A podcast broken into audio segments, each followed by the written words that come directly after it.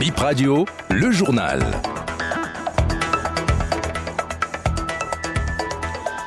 Première session de l'information ce vendredi 16 janvier 2024. Bonjour à toutes et à tous. Les propos du président de l'Assemblée nationale ont été sortis de leur conteste, réagit son porte-parole. Dans une déclaration de presse, Vitali Boton a laissé entendre que ses soupçons sur la révision de la Constitution brandis par l'opposition sont une manipulation.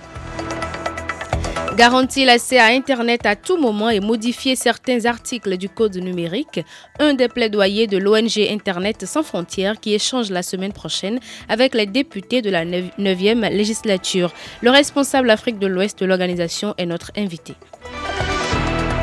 Dans les bons plans, le pique-nique coloré, il est présenté sur les réseaux sociaux comme l'événement de ce début d'année. C'est un concept qui vous permet de pique-niquer selon votre couleur favorite.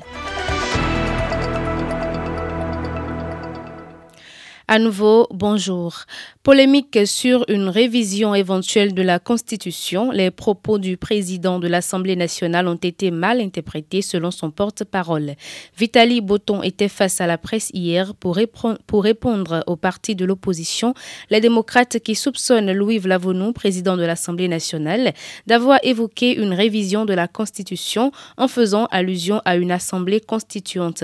Pour Vitali Boton, les déclarations du président Louis Vlavonou ont été sortis de leur contexte tenter de faire croire que les propos qu'il a tenus lors de cet échange interinstitutionnel préfigurent une initiative opportuniste de révision de la Constitution relève d'une manipulation caricaturale au dessin inavoué. Quand le président de l'Assemblée nationale évoque une assemblée constituante, c'est dans le contexte d'une discussion non conventionnelle et non dans le but de faire porter par les présidents d'institutions un projet de révision constitutionnelle. La polémique entourant la diffusion sélective des propos du président Louis Gbaunou Vlavonou est infondée. Je vous exhorte à prendre en compte le contexte de cette déclaration et à rejeter d'emblée les tentatives de manipulation qui servent à semer la confusion à des fins politiciennes.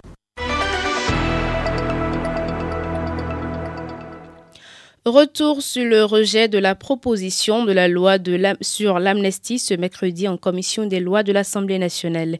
Selon le politologue Ben Arrow, ce vote négatif de la commission est motivé par plusieurs raisons.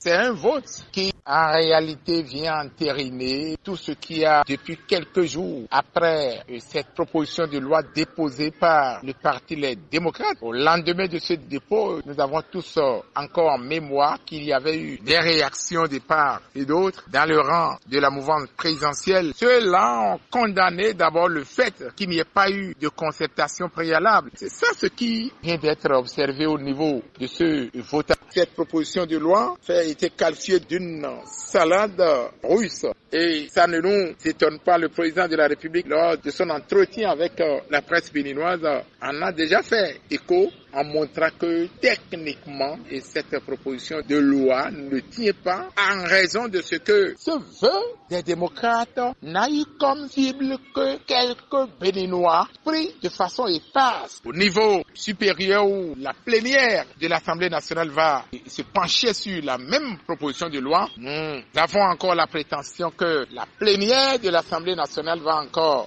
entériner sur ce vote qui a déjà tenu en échec cette proposition de loi d'amnistie sur ce qui est fait. Il faut corriger le tir pour l'avenir. Il faut apprendre à associer tous les acteurs, quoi qu'en soit leur bord politique, Ce journal se poursuit. Les cours ont repris hier dans les écoles. Élèves et enseignants ont démarré le deuxième trimestre après une dizaine de jours de congé pour les fêtes de fin d'année. Ils sont contents de reprendre le chemin des classes après cette pause. Reportage Gilles Cheyon.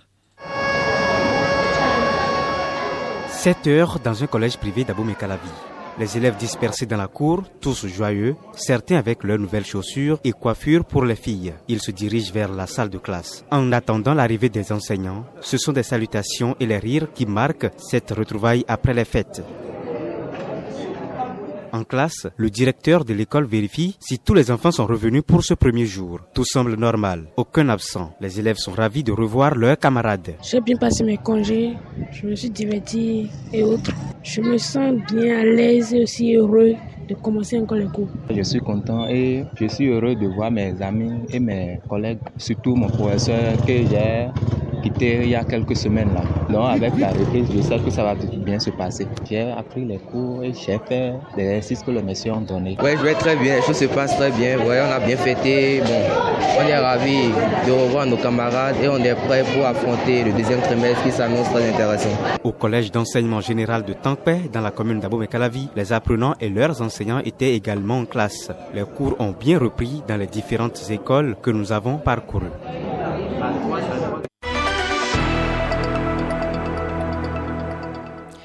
Pique-nique coloré, vous avez peut-être entendu parler de ce bon plan pour entamer l'année 2024. Des jeunes se donnent rendez-vous pour pique-niquer ensemble, mais dans différentes équipes. Tout dépendra de la couleur que vous aurez choisie. L'événement a lieu dimanche prochain à Atropokodji au programme Animation Jeux, Bouffe et Boissons. Franck Senou, promoteur de pique-nique coloré. Le pique-nique coloré Bonne année 2024 est un concept événementiel conçu pour célébrer la nouvelle année en couleurs à travers un pique-nique. Ici, nous avons 10 couleurs qui sont représentées, à savoir le bleu, le noir, le blanc, le jaune, le vert, le rouge, l'orange, le marron et puis euh, violet. Au programme, nous avons un barbecue, nous avons un chill, nous avons des mix parties, des prestations artistiques, des jeux, des concours et plein d'autres choses. Et l'attraction majeure qui est le mouton d'or. En effet, nous avons lancé un challenge à travers cette organisation, cet événement, c'est qui permet de mettre les couleurs en compétition. C'est la fin de ce journal. Merci de nous avoir survis en direct chez vous. Razak Moussa et Chimène Fasenogongo, on se retrouve à 8h pour une nouvelle session de l'information.